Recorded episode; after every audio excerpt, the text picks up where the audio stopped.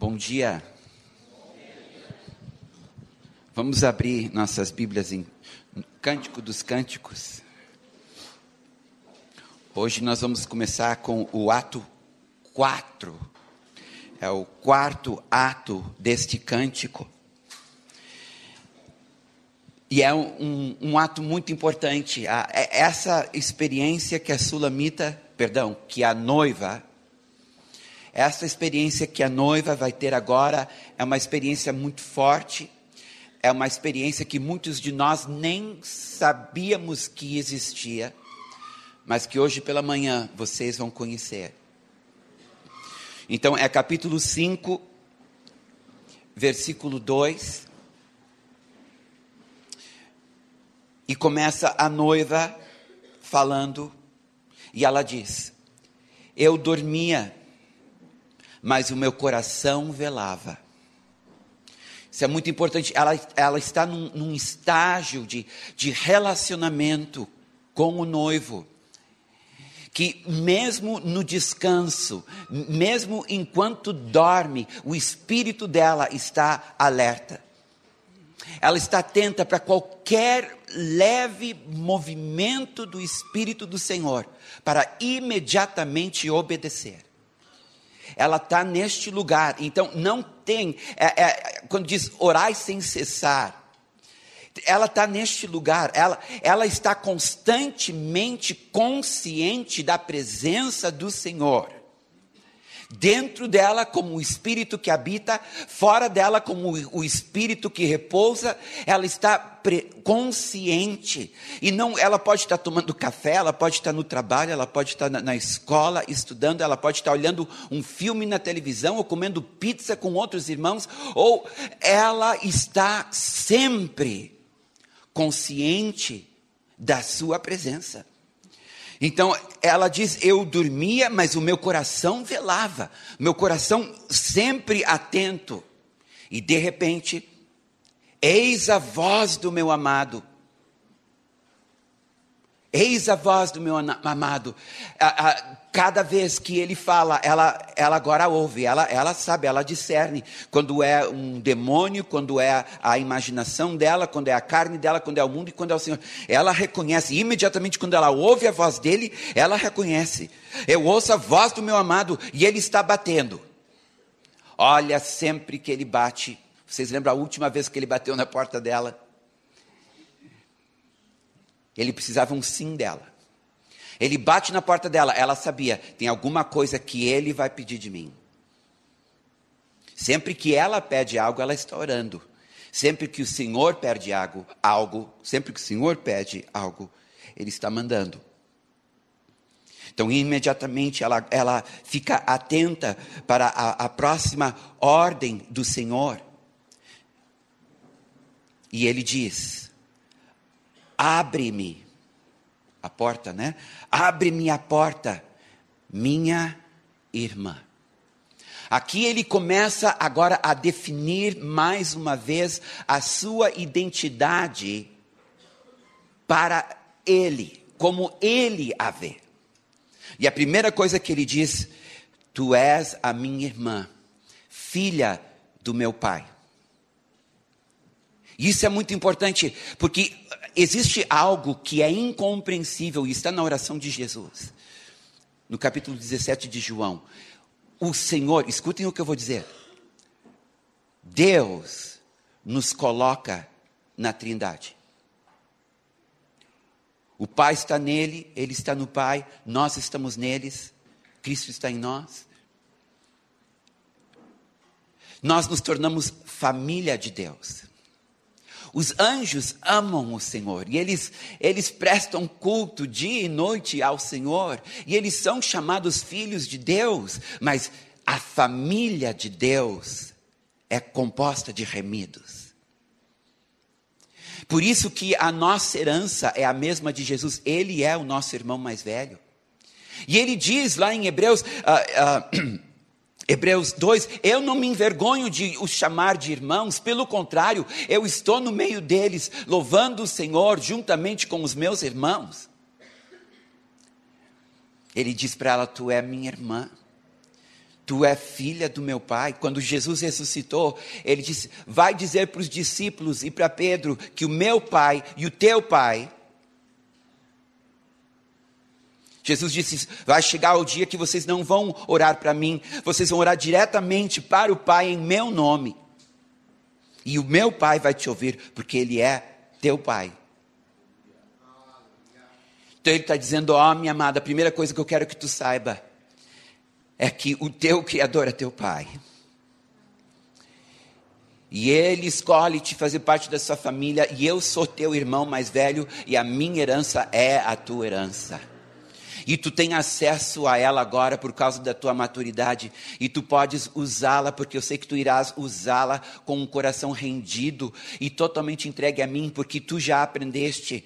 Eu sou do meu amado, em primeiro lugar depois ele é meu. A minha vontade vem em primeiro lugar. Eu posso, tu és ruiós, tu és uma, uma filha madura e eu posso te confiar a, o acesso à nossa herança. A primeira coisa que ele diz para ela é: Tu és minha irmã, tu és filha do meu pai.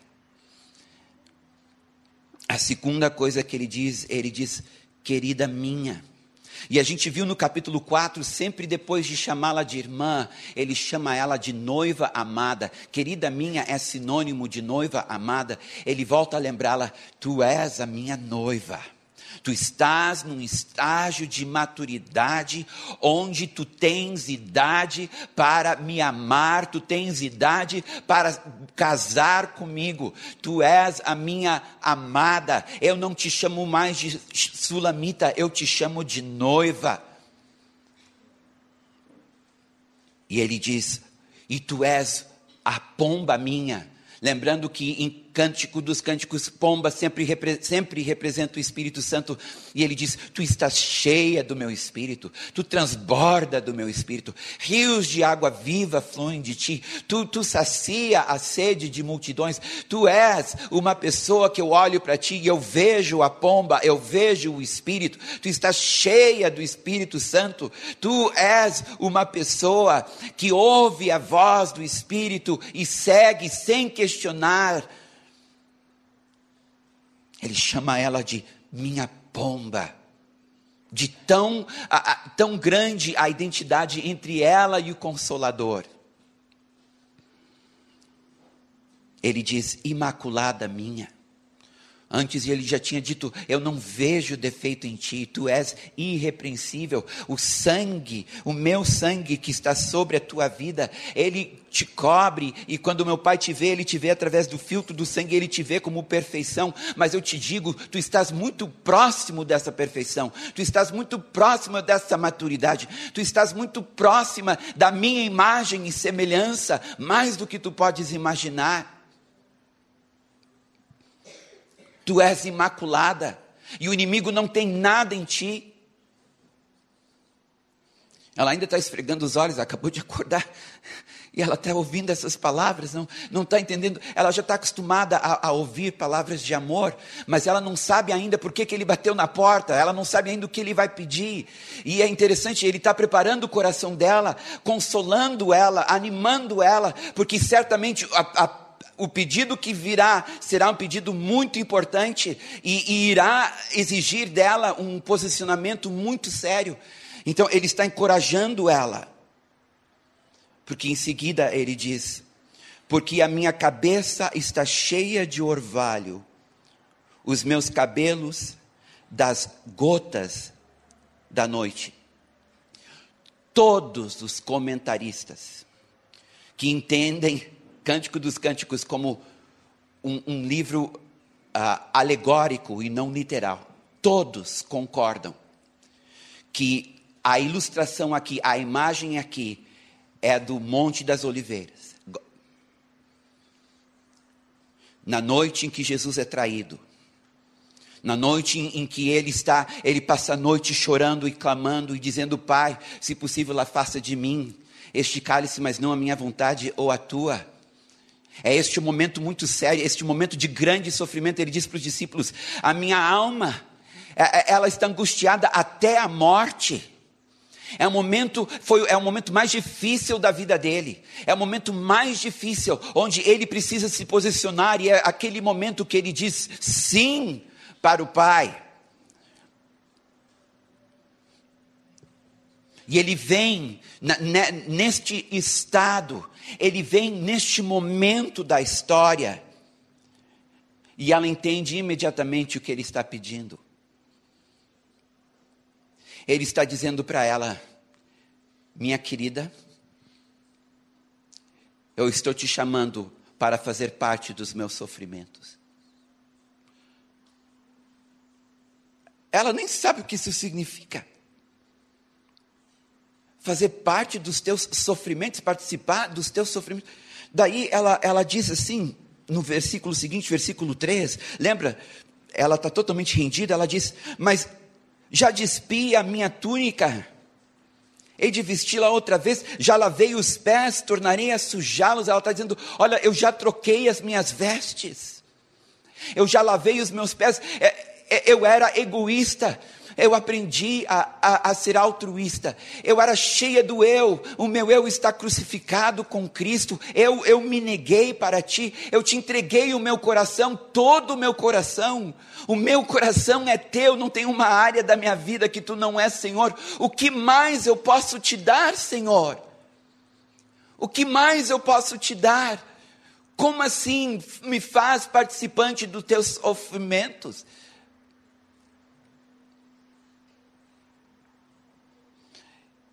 E ela quer obedecer, mas ela não entende, e eu só vou dar uma dica para vocês, que isso ela só vai entender depois, eu vou adiantar um pouquinho.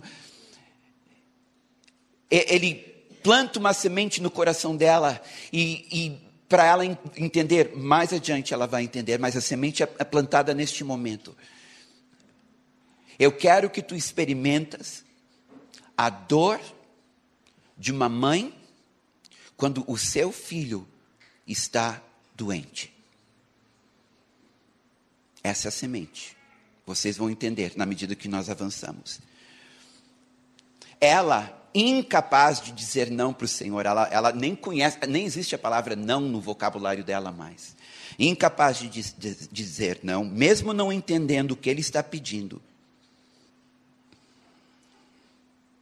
Ela diz: o meu amado meteu a mão por uma fresta, o meu coração se comoveu por amor dele. Levantei-me para abrir ao meu amado, as minhas mãos destilavam de mirra, mirra, vocês sabem, fala de sofrimento, e os meus dedos, mirra preciosa, sobre a maçaneta do ferrolho.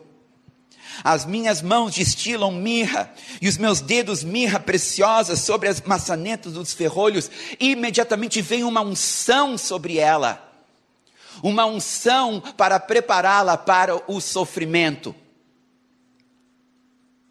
E eu quero que vocês leem comigo Romanos 8,17.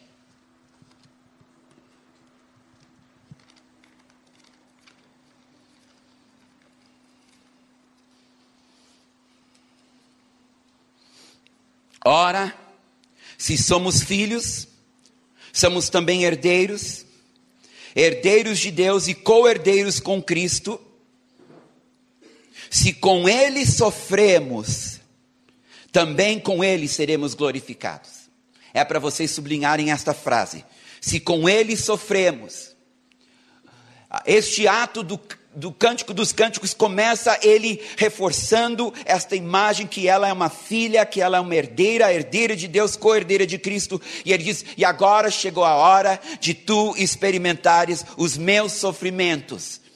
E vem então esta unção de sofrimento sobre ela. E ela abre a porta, e a primeira coisa que ela perde, a primeira coisa que ela perde, é a consciência e a presença do Senhor.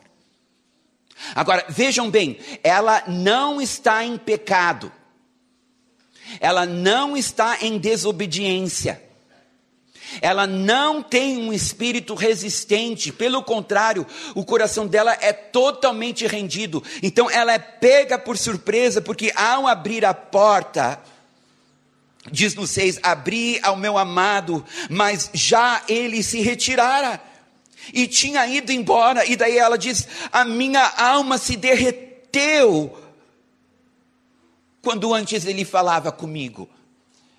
Eu entendi, agora, além dele ter ido embora, as emoções dela entram em erupção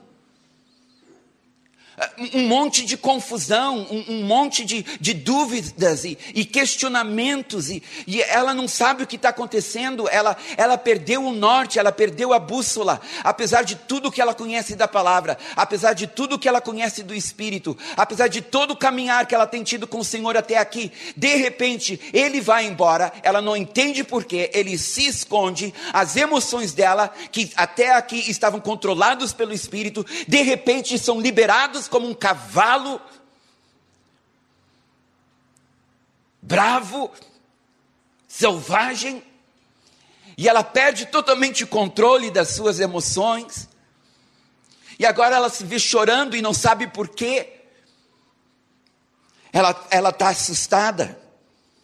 Então ela, ela diz: Eu busquei-o, eu busquei-o, mas não o achei chamei-o e, e, e, ele não me respondeu.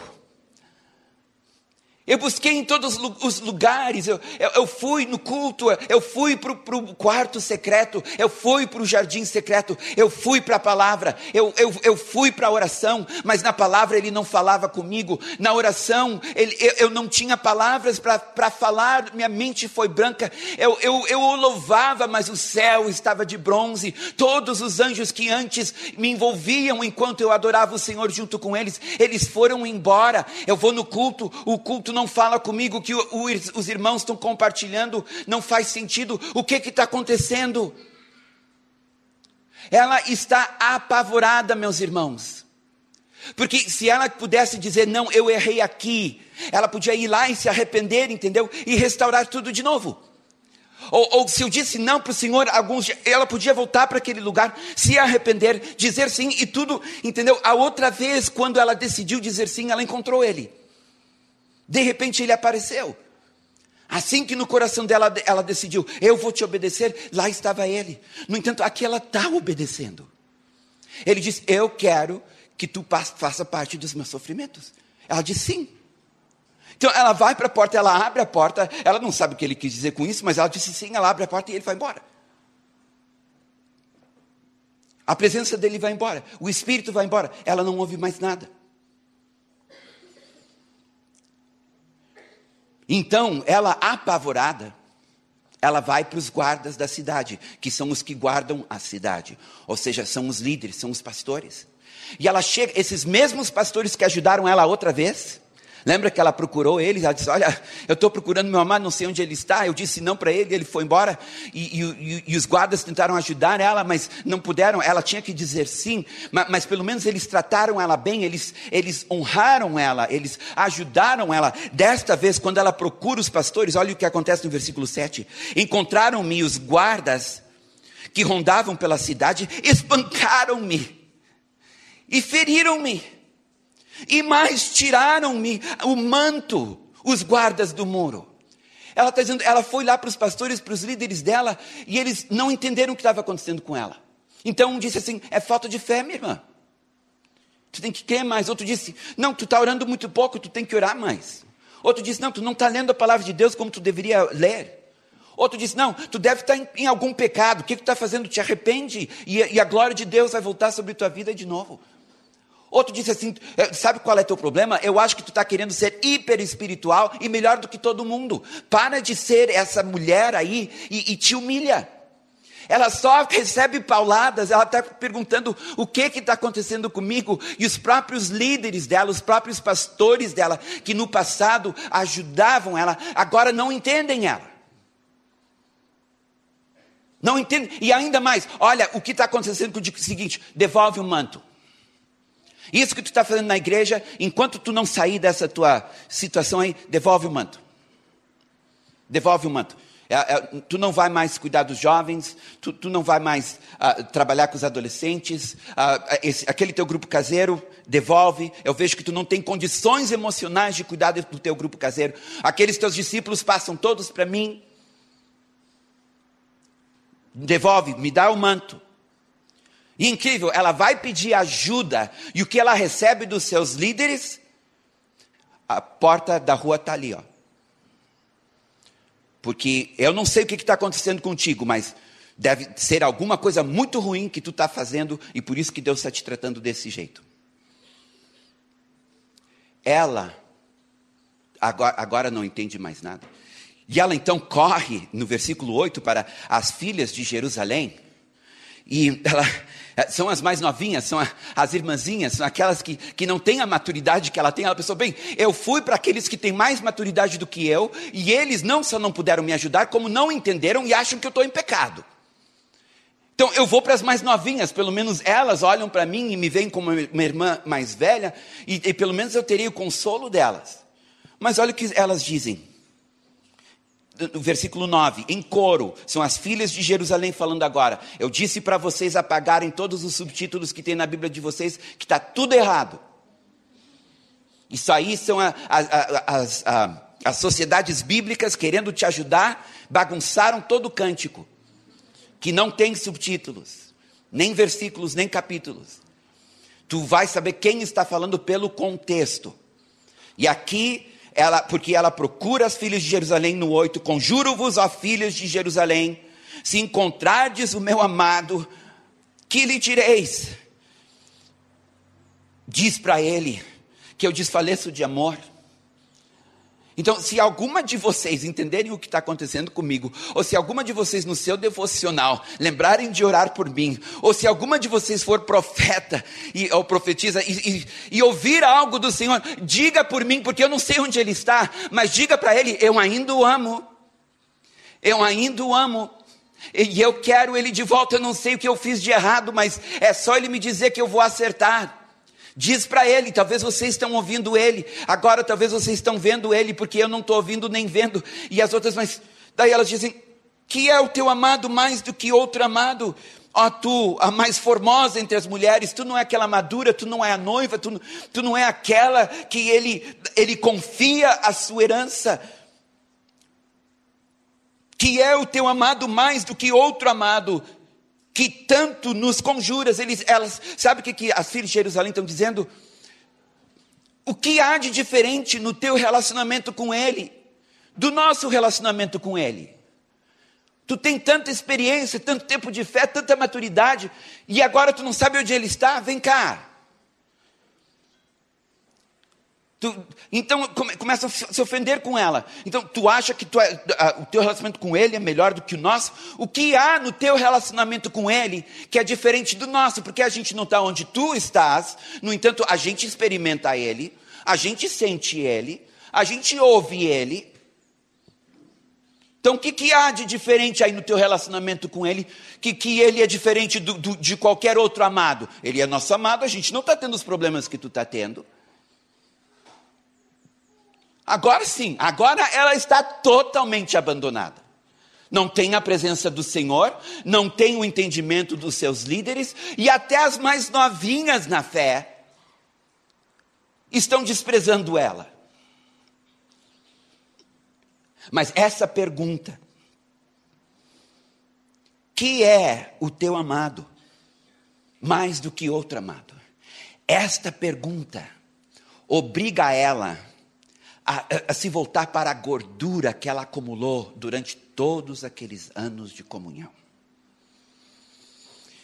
E ela então começa a falar para elas. E ela vai dizer: Eu vou dizer para vocês, porque eu estou tão apaixonada e tão desesperada pela presença dele, que sumiu e eu não sei porquê.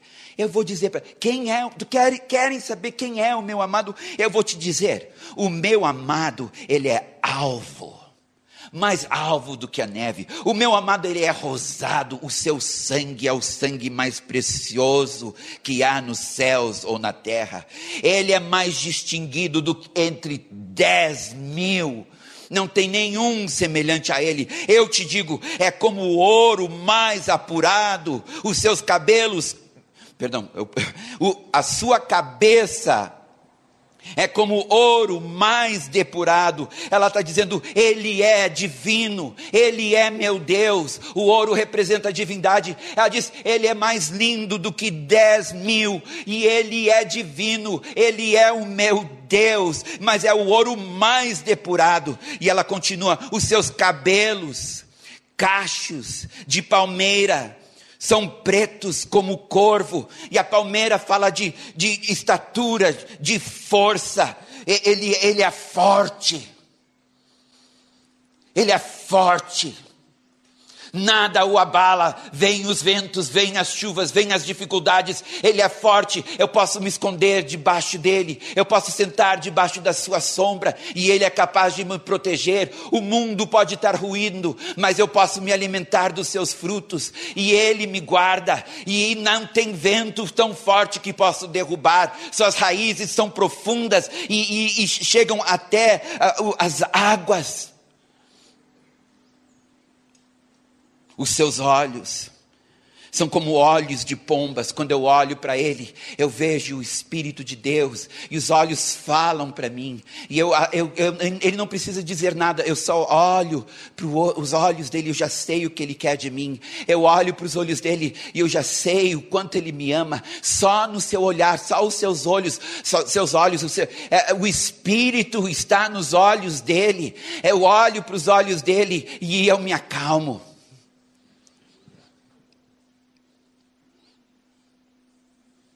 Rios começam a fluir de mim quando eu olho para a sua face e vejo os seus olhos. Versículo 16: Sua face são como um canteiro de bálsamo os olhos dele me guiam, a, a, sua fisionomia me acalma como bálsamo. Quando eu, eu penso que tudo está perdido, mas aí eu olho para o rosto dele e ele está calmo, ele está sereno, ele está sorrindo para mim. Eu lembro, eu, quando eu era guri, eu tinha umas, uns febrões, sabe? 40 graus, 41 graus. É, é, nessa época eu tinha muitas visões, sabe? Eu via muita coisa naquele. E, e, na verdade, só tinha minha mãe no quarto, mas eu via muita, muita, muita gente. É, eu, eu é, é, delirava, acertei, eu delirava, hoje estou melhor, eu delirava, e, a, e eu lembro nitidamente, eu não sabia se aquilo ali era normal ou não, porque eu era guri, e, e, e se, se eu estava em apuros ou não, então eu olhava para minha mãe, e apesar dela estar preocupada comigo, eu olhava para minha mãe e ela estava sempre sorrindo. Está tudo bem. Eu com 41 graus de febre. E ela está tudo bem. Sabe, o olhar dela, o rosto dela me dizia: está tudo bem. E aquilo me acalmava. Então a sulamita disse: Olha, os olhos dele, eu vejo o espírito, o rosto dele está sempre calmo, ele está sempre feliz. É, é, é, tá tudo, o mundo está caindo e, e ele está sorrindo para mim, está tudo bem. Lembro uma vez eu estava doente e, e, eu tive que fazer uma série de exames. E daí ah, eu estava sentado assim na, na, no, no, laboratório onde eu tinha feito o último exame, um exame bem importante, esperando o resultado, morrendo de medo. Pensei, será que eu vivo até amanhã ou será que é hoje que termina? Eu não sabia o que esperar daqueles exames. E eu estava aguardando, porque o resultado ia sair naquela tarde. E eu lembro eu sentado lá, assim, suando e, e preocupado e nervoso. E de repente aquela voz suave do Espírito: Está tudo bem. Só isso, irmãos. Não foi um versículo que veio à minha mente, foi, foi esta frase: Está tudo bem. E imediatamente veio calma. E eu, obrigado, Jesus. Toda a ansiedade foi, toda a preocupação foi. Quase levantei e fui embora sem pegar os exames. Porque eu já sabia, não importava o resultado deles. Tudo estava bem. Porque no rosto do meu amado não havia preocupação. Ela disse: Esse é, Vocês querem saber quem é meu amado? Deixa eu explicar um pouquinho mais aqui. Os seus lábios são lírios que gotejam mirra preciosa. Os seus lábios uh, fala uh, das suas palavras. Quando ele fala comigo, suas palavras são puras que nem um lírio branco, alvo. Quando ele fala comigo, às vezes ele fala do sofrimento, às vezes ele fala da dor, e, e, ele entende o meu sofrimento, e ele entende a minha dor, ele sabe me consolar. Ele vem, ele diz: Olha, tudo que tu passa, eu passei na cruz, Olha para o autor e consumador da tua fé. Né? Nenhum de vocês foi tentado até o ponto de, de, de, suar sangue. Eu te entendo, minha querida. Eu te entendo. As palavras dele são sempre de encorajamento, sempre de vida, sempre de amor, sempre de pureza. Ele não me critica e não me deixa criticar o meu irmão. Ele sempre diz: está tudo bem, eu estou no controle. Aquele que começou boa obra em nós há de completá-la. As palavras dele me encorajam. Ele nunca me xingou, muitas vezes me disciplinou com amor. Logo que eu era convertido, novo convertido, eu tinha um monte de manias, nada cristãs. Eu, eu estava lutando com algumas coisas. E eu lembro que tinha eh, uma reunião, ah, que tinha um profeta visitando a, a igreja. E esse camarada, ele sabia ler as cartas de todo mundo. Ele chegava na pessoa, dizia o nome, o endereço, a idade, o, nome do pai, da mãe, e onde estudava e que idade tinha. E eu pensei: esse homem vai chegar perto de mim.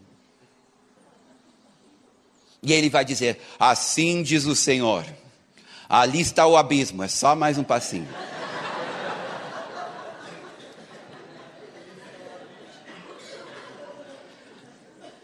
Quando ele chegou perto de mim, eu pensei: por que, que eu vim no culto hoje? Porque não tem como eu sair daqui, eu estou preso aqui. E ele vai, eu sei, tudo vai vir à luz, aqui na frente, todo mundo. Ele acertou do cara aqui do lado, ele vai acertar é meu também. E de repente, é que do lado ele acertou, não que é, abriu algum mal, de, pelo contrário, ah, tu és meu amado e eu te chamo para as missões, e outro, aleluia, glória a Deus, e eu pensei, eu, eu te chamo para o inferno quando chegar a minha vez, né? Ah, e eu morrendo de medo, e, e, daí esse homem começa a profetizar, e, oh meu filho, como eu te amo, como tu és precioso para mim. Eu disse, será que ele está falando comigo? Eram palavras de encorajamento, eram palavras de vida. Eram palavras que me diziam: eu, eu reconheço a tua luta, mas eu sei que tu me amas e eu sei que tu queres vencê-las. Tu não consegue na tua força, mas eu tenho o meu espírito e tu tens a minha graça e eu vou te dar meu espírito para é, que ele te dê a minha graça e juntos nós vamos vencer essa tua luta e tudo vai estar bem, porque tu me amas, tu és formoso, tu és meu amado, porque eu vejo o teu coração e na tua fraqueza tu me honra. Sabe o que aconteceu? Eu saí daquela reunião dizendo: esse probleminha na minha vida. E de fato, se foi. Tudo por causa de palavras que lembravam nírios, pureza. Palavras que lembravam mirra, porque ele entende a minha dor. A Bíblia diz em Hebreus que ele, ele sofreu tudo que a gente sofre. Ele sabe pelo que a gente passa, ele nos entende, ele se fez homem para dizer: Eu também já passei por isso. Ele é o único que pode dizer, ele é Deus, mas é um Deus que pode dizer: Eu entendo, não porque eu li a respeito, ou estudei a respeito, sou psicólogo, sou psiquiatra. Não, eu sei porque eu vivi. Tudo menos o pecado. Tudo menos o pecado. Eu vivi. A tentação, as lutas, as perdas. Cedo o pai dele morreu, porque ele se tornou responsável pela mãe e pelos irmãos. Tudo ele sabia. Então, essas são, ela disse: querem saber quem é meu amado? Ele senta comigo e as suas palavras me consolam. E ele continua, e, e as filhas de Jerusalém estão ouvindo, estão pensando: pô, que diferente o amado dela do meu, né? Eu não vi nada disso no meu relacionamento com Jesus. E ela continua, e tem mais. As suas mãos, cilindros de ouro, embutidos de jacintos. O ouro, de novo, o ouro fala de divindade. Então ele vem e ele me toca. E Ele me toca com sua mão, com sua mão divina, e o seu toque me restaura, e o seu toque me fortalece, e o meu, seu toque me cura, e o seu toque me liberta. Ele vem através do corpo e ele me toca. É, em Hebreus capítulo 6 fala da imposição de mãos. Impomos as mãos para receber o Espírito Santo, impomos as mãos para curar os enfermos, impomos as mãos para ordenar um líder ou separar para uma missão ou um serviço. É a mão do Senhor. Impomos as mãos quando uma pessoa está lutando com, com, a, com a sua alma sofrida, machucada. Impomos as mãos e a cura interior. E, e ela disse: quando Ele impõe as mãos, a Sua mão divina sobre mim, eu sou curada, eu sou liberta, eu sou restaurada. Quem é meu amado? Vocês querem saber porque eu estou sentindo tanta falta dele? Olha o que o rosto dele faz comigo, olha o que o olhar dele faz comigo, olha o que suas mãos fazem comigo, olha o que o seu cabelo faz comigo, olha o que a sua cabeça faz comigo. O que, que é meu amado? Por que, que eu estou desesperada? Eu conto um pouquinho mais o seu ventre, como alvo mar, marfim, cobertos de safira. Eu estive com um médico especialista e ele disse 80% da. Agora eu não sei se eu vou usar o termo certo, se é endorfina. Endorfina, aquele que é o, o do prazer. Serotonina. Um desses aí aquele das emoções, que, fa que faz tu te sentir bem. Antigamente os médicos achavam que estava no cérebro, que era um hormônio que era liberado no cérebro. Agora descobriram que, a, que esse hormônio ele está muito mais presente nos intestinos. 80% da, da, liberação de, desse hormônio aí, é de prazer, de, de, de alegria, de bem-estar, está aqui, ó. Por isso que quando a gente fica nervoso, dá vontade de ir para banheiro. né? Por isso que quando a gente está nervoso, a, a, a, às vezes a gente fica trancado. Por isso que quando a gente está nervoso, às vezes dá dor de barriga. Vocês nunca perceberam que é, é, quando, tu, quando tu vai ter que falar na frente de um público, ou ter que fazer um, uma prova muito importante, ou ter que enfrentar alguma situação muito difícil, é por aqui que o negócio começa? Pois ela diz: as emoções dele por mim são incríveis. O que ele sente por mim é muito, muito, muito grande. Ele diz que eu sou a favorita dele. E, e ele me ama e ele só tem palavras de amor. E, e, quando ele me deixa sentir os sentimentos que ele tem por mim, ah. Sabe, a minha paz vem dele, não é a paz que o mundo dá, é uma paz que vem dele, vem do ventre dele para mim. Sabe, a alegria a alegria que Ele me dá não é a alegria que, que, que vem de circunstâncias a, a, a, boas, de um, de um, presente que alguém me deu ou de uma promoção que eu recebi. É uma alegria sobrenatural, porque o reino de Deus não consiste nem em comida nem em bebida, mas em justiça, paz e alegria no Espírito Santo. Vem dele, vem do, da, da do, dessa região aqui. É da bele dele. Quem é o meu amado? As suas pernas são colunas de mármore, assentados em base de ouro puro. Quando eu não consigo mais caminhar, quando eu não tenho mais forças para andar, ele então me carrega. Sabe, teve um irmão há décadas atrás, não sei se foi no século XIX, teve um, um, um não sei se foi um sonho ou uma visão, que se tornou muito famoso até no mundo, onde tu tem aquelas pegadas na areia. E inicialmente são duas pegadas, de repente se torna uma pegada só. Então chega um momento no sonho, na visão, que ele pergunta para o Senhor, porque ele percebeu que os momentos que só tinham uma pegada eram os momentos mais difíceis da vida dele. E ele pergunta para o Senhor: onde é que tu estavas quando eu estava passando por aquela luta e dificuldade? Porque eu só vejo uma pegada ali.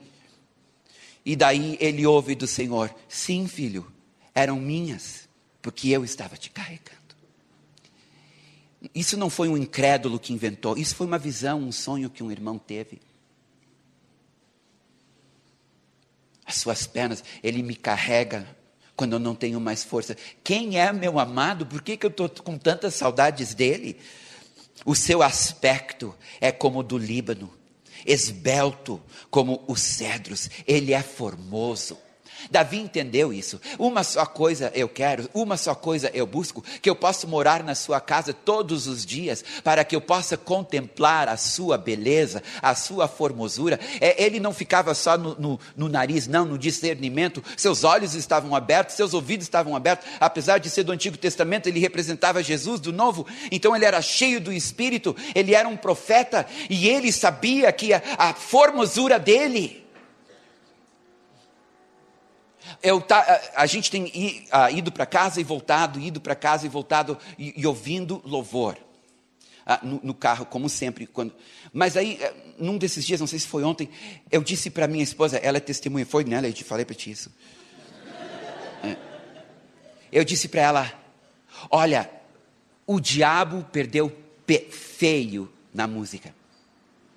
Ele, Jesus, se tem uma, uma arte que Jesus reconquistou e tomou de volta, que pertence a Ele, é a música. Porque não tem uh, letras mais lindas do que aquelas que são escritas pelos salmistas. Não tem melodias mais lindas do que aquelas que são escritas por salmistas. Não tem a, a, música que mais mexe com a alma e o espírito do homem do que as músicas cristãs. Eu disse, Leide, não tem graça. Tu vai ouvir uma música do mundo, não tem graça, não tem ritmo, não tem batida. É, é, esses novos estilos é, é gritaria, é batuque, não tem nada. Agora, o mundo perdeu. Não tem como comparar uh, o Elton John com a. Uh, ah, eu estou falando em pessoas da minha época, né? Bem, os mais velhos. Não tem, daí alguém vai ter que falar de, mas não. Não tem como comparar Elton John com Keith Green. Né? Ah, alguns conhecem o Keith Green. Uh, então não sou tão velho assim. Ou vocês são mais velhos do que eu pensava.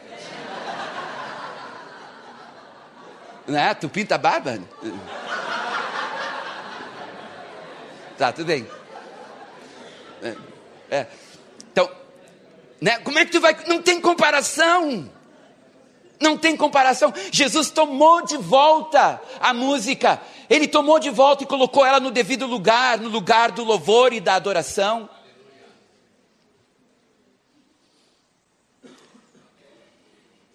O seu falar é muitíssimo doce.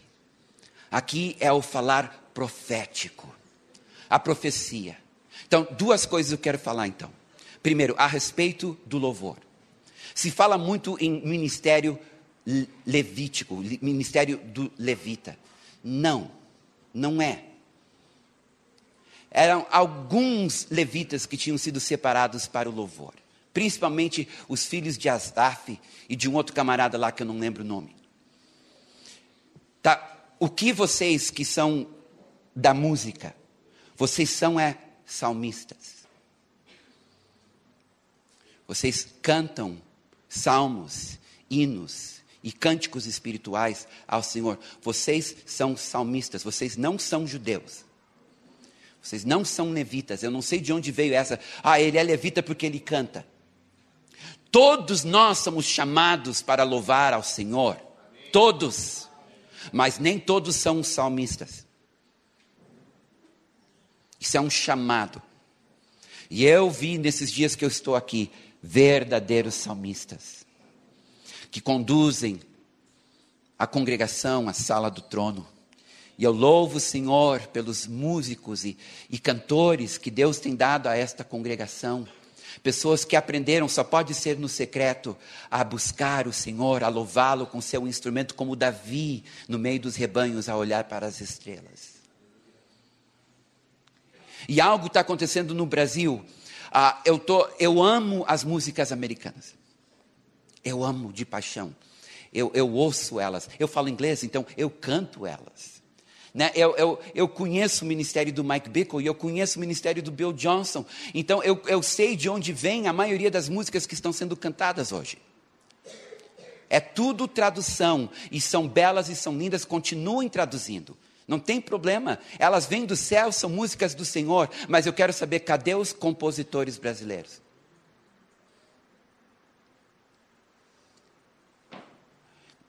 Quando o Asaf for promovido, para quem vai cair o seu manto? Certamente sobre o seu filho, um deles. Mas vocês me entenderam, né? Nós tivemos na década de 90 um, um, uma leva de, de compositores.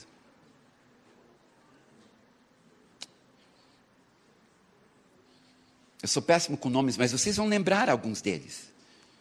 Me ajuda a lembrar de alguns deles. Uh, David Killian, nem sei se é assim que se diz o nome dele. Davi Silva. Uh, me ajuda, me ajuda. Cirilo. Azaf, conhecem o Azaf?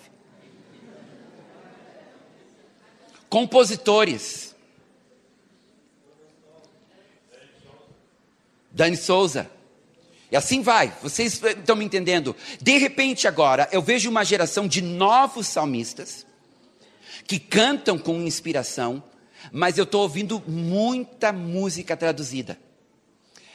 Então, eu apenas peço a vocês, salmistas, a, a dosar e começar a buscar músicas do céu.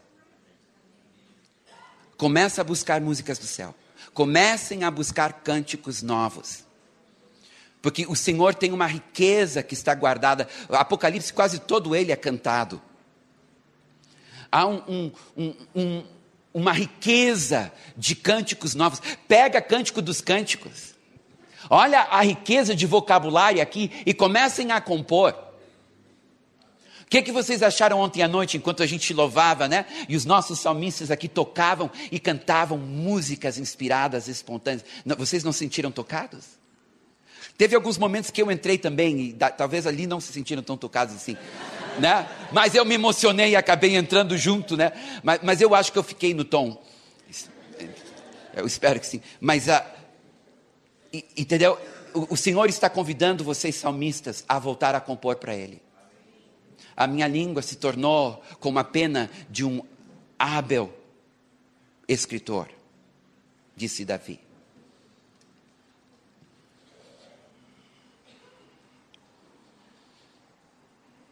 Cadê o profético? Eu falo do verdadeiro profético. Eu falo de sonhos e visões e palavras de conhecimento. De novo, eu preciso elogiar esta congregação pela abertura que vocês têm ao espírito profético. Eu ouvi verdadeiras profecias aqui. Eu ouvi, eu ouvi verdadeiras palavras do Senhor neste lugar, nesses dias que eu estive aqui. Então, eu quero que, eu, quero que vocês entendam, eu, eu, eu não estou criticando, pelo contrário, eu estou encorajando-os. Continuem a profetizar, porque a, o, o falar dele é muito doce. E as suas palavras edificam, consolam e tem mais um, de exorta. E esse exortar não é o exortar feio para ti, não é esse tipo de exortar. É um exortar que encoraja, que encoraja. Quem é meu amado? Ela, ela pergunta para as gurias. Quem, quer saber quem é meu amado? Tal, versículo 16: Tal é o meu amado Tal, na Bíblia de vocês está esposo, desculpa, risca, não sei de onde eles tiraram isso. Tanto no, no, no hebraico como no grego, a palavra é amigo. Tal é o meu amigo, ó filhas de Jerusalém. Este é o testemunho dela, da sua história com o noivo. E não sei quanto a vocês, é uma história muito bonita. Me faz lembrar de Apocalipse, capítulo 1. Vamos para lá, porque aqui tem uma outra descrição do, do noivo que realmente eu, eu acho importante a gente ler.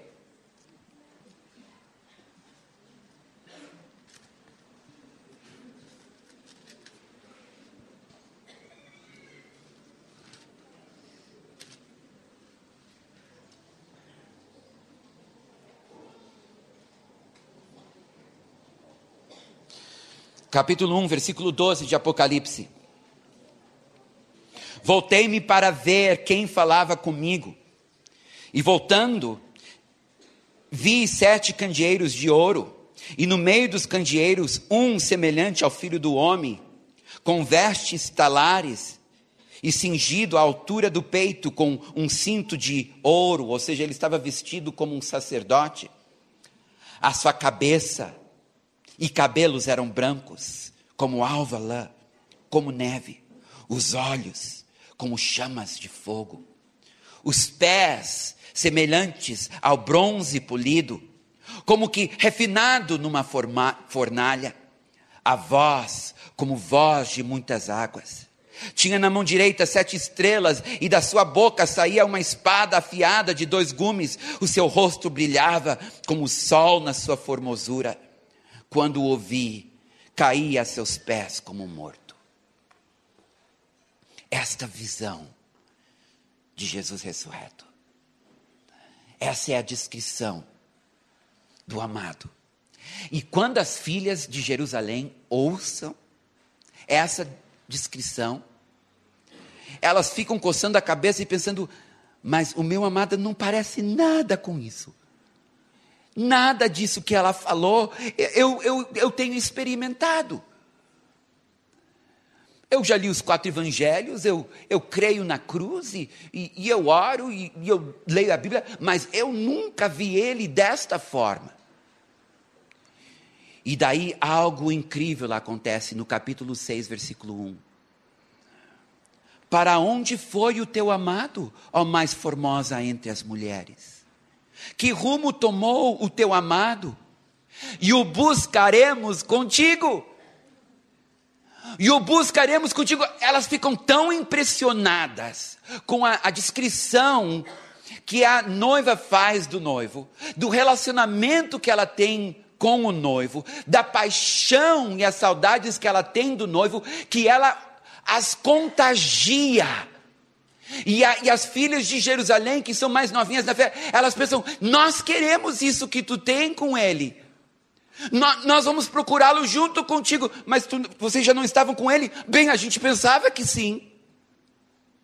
Mas depois de ouvir o que tu tens com ele, eu, eu descobri, a minha experiência está é, é, é, tá no primeiro degrau. Agora eu entendi, tem muito, muito, muito mais, e nós queremos o que tu tens. Nós vamos te ajudar a procurá-lo. Nós vamos te ajudar a procurá-lo porque nós queremos encontrá-lo também. Agora, a Sulamita que começou uma jornada de busca e sofrimento sozinha, de repente tem um grupo de pessoas acompanhando ela. Parece aquele Forrest Camp, lembra o filme Forrest Camp? É, também é um tempo antigo, quando muitos não tinham nascido ainda, mas né? O camarada é louco, todo mundo achava que ele era um filósofo, de repente tinha quase uh, o mundo inteiro seguindo ele. Então aqui está a Sulamita, onde é que está o meu amado? E tem um monte de outros atrás dela, dizendo onde é que está o nosso amado. Ela conseguiu, sem ele, longe dele, mas com a gordura que ela carrega da presença dele, ela conseguiu transmitir a paixão que ela tem para aqueles que não tinham paixão. Se tem uma coisa que eu quero fazer nesse retiro com vocês, é transmitir um pouquinho da paixão que eu carrego por Jesus. E vê-los mais apaixonado por Ele do que eu, buscando-o desesperadamente. Mas lembra, ela está numa estação de grande sofrimento. E ela não entende por quê até o versículo 2. Lembra que eu falei daquela sementinha que a mãe sofre quando o filho está doente? Diz no versículo 2 do capítulo 6: O meu amado desceu ao seu jardim, aos canteiros de bálsamo, para pastorear nos jardins e para colher os lírios. Ela entendeu. Ela entendeu de que sofrimentos ele estava falando ela o encontrou no meio do seu povo. O que ele estava pedindo dela, eu quero que tu experimente o que eu sinto pelo meu povo. Eu quero que tu sinta o que eu sinto pela minha igreja. Estes sofrimentos pelos quais tu passou, ó amada, é o que eu sinto todos os dias até voltar. Colossenses 1, 24.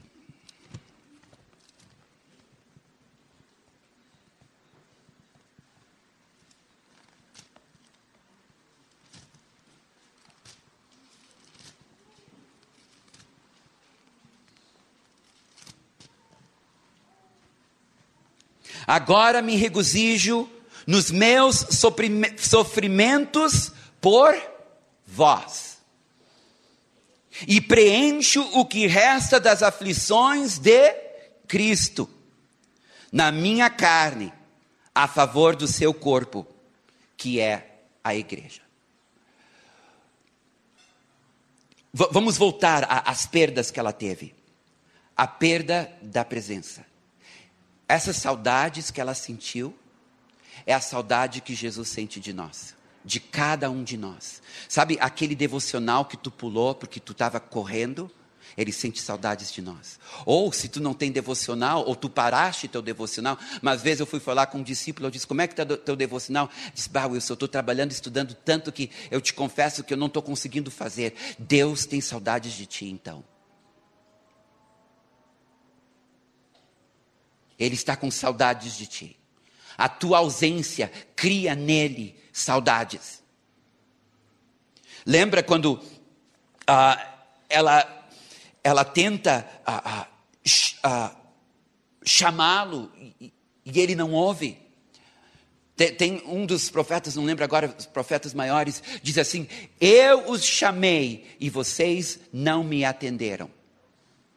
Ele disse: Sabe quando tu me chamava mas, mas eu não vinha. Muitas vezes eu, eu chamo o meu povo e eles não vêm. Eu sinto saudades deles. Muitas vezes eu, eu, eu quero falar com eles, mas eles não têm ouvidos para me ouvir. Muitas vezes eu estou do lado deles, mas eles estão de costas para mim. Muitas vezes eles estão no, nos seus cultos louvando, mas pensando no que eles vão fazer depois. Eles me louvam com a boca, mas o, o, seu coração está longe de mim. E eu sinto saudades deles. Mas, Senhor, tantas saudades assim como eu senti da tua ausência, filha, ainda mais. E isso é possível, Senhor. O meu coração é muito grande. E eu sinto muitas saudades do meu povo.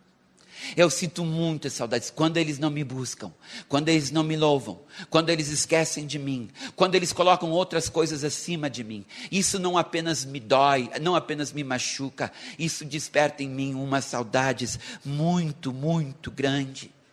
E tu sabe quando os líderes judiaram de ti, e não entenderam a, a, tua aflição, a tua luta, deixa eu te explicar. Muitas vezes os meu li, meus líderes, ah, por causa da, do conhecimento que eles têm da palavra, por causa do, do, domínio que eles têm das minhas doutrinas, por causa da sua liderança, por causa das suas igrejas cheias, por causa do, das metodologias que funcionam, por causa da, da sua capacidade administrativa, eles não precisam de mim.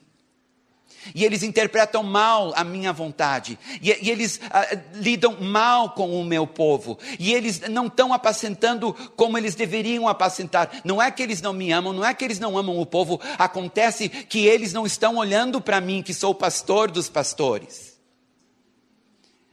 Então eles acabam muitas vezes falando o que não deveria falar, fazendo o que não deveria fazer, e muitas vezes machucando o rebanho, pensando que está fazendo bem.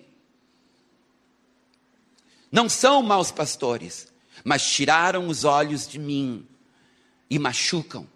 E cada vez que eles machucam uma das minhas ovelhinhas, dói em mim. Porque o que tu faz, disse Jesus, para o menor destes, tu faz para mim.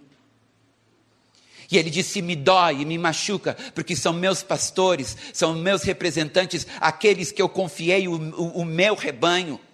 E eles estão tão autossuficientes, eles estão tão ah, ah, seguros de si, que eles não precisam mais da direção do meu espírito. Eles não perguntam se realmente é isto que eu quero, eles não perguntam se realmente é isto que eu vou fazer ou vou deixar de fazer. Eles não perguntam, eles vão e fazem, eles fazem como Josué, apenas porque alguém chegou com pão velho e roupa suja e, e sandálias já gastas, eles imediatamente aceitam como sendo alguém que vem de longe, mas na verdade estão perto e eles não tiveram o trabalho de me consultar.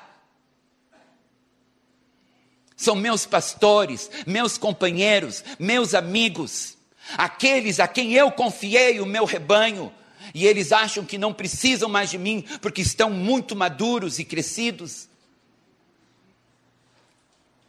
Tu sabe as filhas que não te entenderam, que acharam engraçado que, que tu achava que tua experiência com, comigo era diferente, pois muitas vezes eu chego, eu chego e eu digo mais, e elas não acreditam. Eu digo tem mais e elas não acreditam. Eu digo tem liberdade e elas não acreditam. Eu digo tem cura e elas não acreditam. Eu digo tem paz e elas não acreditam, porque a dor é muito grande. Mas eu estou falando a verdade, mas elas não conseguem ver através do véu do sofrimento, do véu da hipocrisia, do véu da idolatria, do véu do materialismo, do véu do prazer, do véu do desejo. E eu, eu fico doído, eu fico com saudades da minha igreja, porque eu a amo. E não adianta, eu sempre vejo ela como bela, como linda. Tudo que tu sentiu, minha amada, é o que eu sinto. E as tuas saudades por mim é as saudades que eu tenho por ti. E minha amada, quando tu começaste a falar de mim para a minha igreja, a tua experiência comigo, tu conseguiste alcançá-los de uma forma que eu não consegui. Porque o nosso Deus, ele é invisível. E nós somos carne. Jesus se fez carne exatamente para nós podermos enxergar a Deus. E agora nós somos o seu corpo. O mundo precisa ver Jesus, ele verá Jesus através de nós os nossos irmãozinhos mais novos na fé precisam saber que tem mais, mas eles vão saber que tem mais através de nós. Tem que ter pessoas apaixonadas no meio do rebanho, para que o rebanho não venha a desanimar e a se acomodar. E ele diz: Sulamita, experimentar os meus sofrimentos significa exatamente isto eu reparto meu coração contigo, para que tu possas sentir pela minha noiva o que eu sinto. Meus queridos, este é um lugar tão tremendo. Eu não sei se há na face da terra, na nossa geração, alguém que já chegou nesse estágio, onde o Senhor compartilha o que ele sente pela igreja, e a pessoa começa a sofrer junto com ele. Paulo disse: Eu me gasto e me deixarei gastar. Paulo disse: Eu novamente sofro dores de parto até ver Cristo formado em vós. Paulo era um homem de dores. Ele sentia as dores de parto. Ele queria ver a igreja apaixonada, a igreja madura, não uma igreja uh, uh, cheio de criancinhas, mas um exército. Ele tinha esse amor pela igreja que não era dele, era o amor de Jesus pela igreja. E agora a sulamita, ela carrega esta unção de mirra, esta unção de sofrimento. Olha, teve uma época que o pessoal estava criticando tanto a igreja aqui no Brasil. E, e eu entrei na, na, no embalo, sabe? E eu também comecei a criticar a igreja. Daí um dia o Espírito Santo disse para mim: escuta aqui, ó, é da minha noiva que tu está falando. É da minha noiva que tu está falando. Mas, Senhor, olha aqueles líderes lá, o que eles fazem toda hora pedindo dinheiro. É da minha noiva que tu está falando. Mas olha só, Senhor, eles mentem, eles vão nos cultos, levantam as mãos, daí vão para casa brigando com suas esposas. É da minha noiva que tu está falando. Mas, Senhor, desse jeito, quando tu voltar, ninguém vai subir. É da minha noiva que tu está falando. Eu te proíbo de falar da minha noiva. Agora, uma coisa eu posso fazer por ti. Eu posso colocar o meu coração com respeito à minha noiva em ti. Daí tu vai entender a minha paixão. Daí tu vai entender a minha paixão. E a sulamita, a partir de agora, já dominando o primeiro mandamento, começa agora a dominar o segundo mandamento. Amarás o teu próximo como eu os amei. É interessante, né? no, no Antigo Testamento diz: amarás o teu próximo como a ti mesmo? Jesus disse: Amarás o teu próximo como eu amei. Ele, então, feliz com ela, porque ela entendeu, ela, agora eu sei onde encontrar o amado, agora eu conheço uma, um lado do coração dele que eu não conhecia. E daí ele, ele fala assim para ela no versículo 4, que é uma grande revelação: Formosa és, querida minha, como Tirza. Tirza era a capital de Samaria. Aprazível como Jerusalém. Jerusalém, capital de Judá. Eu disse capital de Samaria. Tirza, capital eh, da, da, de Israel, as dez nações do norte. Jerusalém, capital no sul das duas tribos, Judá e Benjamim. E ele está dizendo para ela: Eu compartilho agora o meu coração com respeito a Israel. Quantos sabem que Jesus ama Israel? Quantos sabem que é o povo dele.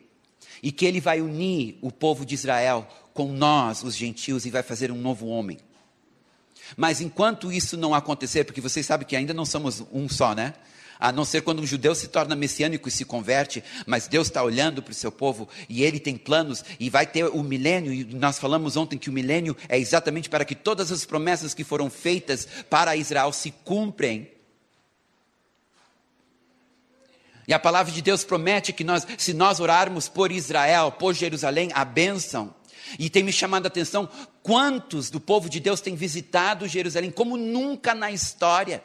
Eu acho que eu sou o único que ainda não fui. Tu também? Vocês também? Incrível, incrível. Eu encontrei alguém que não foi para Jerusalém ainda. Aleluia, não estou só. Nós vamos ir. Nós vamos ir. O que, que, é isso? É o Espírito de Deus que está levando. E os irmãos vão, e eles oram, e eles clamam, e eles dizem: Senhor, salva o teu povo, salva o teu povo. Eles, deles veio o Messias, deles veio a tua palavra. Senhor, tu os ama, tu os ama tanto quanto tu nos ama. Nós, tu nos enxertaste na mesma árvore, e nós, um dia nós seremos um povo só debaixo de uma bandeira, a bandeira do teu amor. Mas hoje, Senhor, eles estão longe de ti. Seus olhos foram fechados por amor a nós, para nós termos uma chance de te conhecer, mas assim como os olhos foram fechados, serão abertos. Senhor, salva os judeus. Então, aqui nós temos a, a, a noiva que está totalmente agora apaixonada pela igreja, de repente ela olha para o lado e ela vê Israel e ela começa a sentir um amor, uma paixão, uma preocupação com aquela nação. E ela, o que, que é isso? Ó, oh, formosa minha. Eu estou compartilhando contigo o que eu sinto. Já vou parar. O que eu sinto pela minha noiva, os judeus, aqueles que um dia serão novamente meus, ao terminar o tempo dos gentios.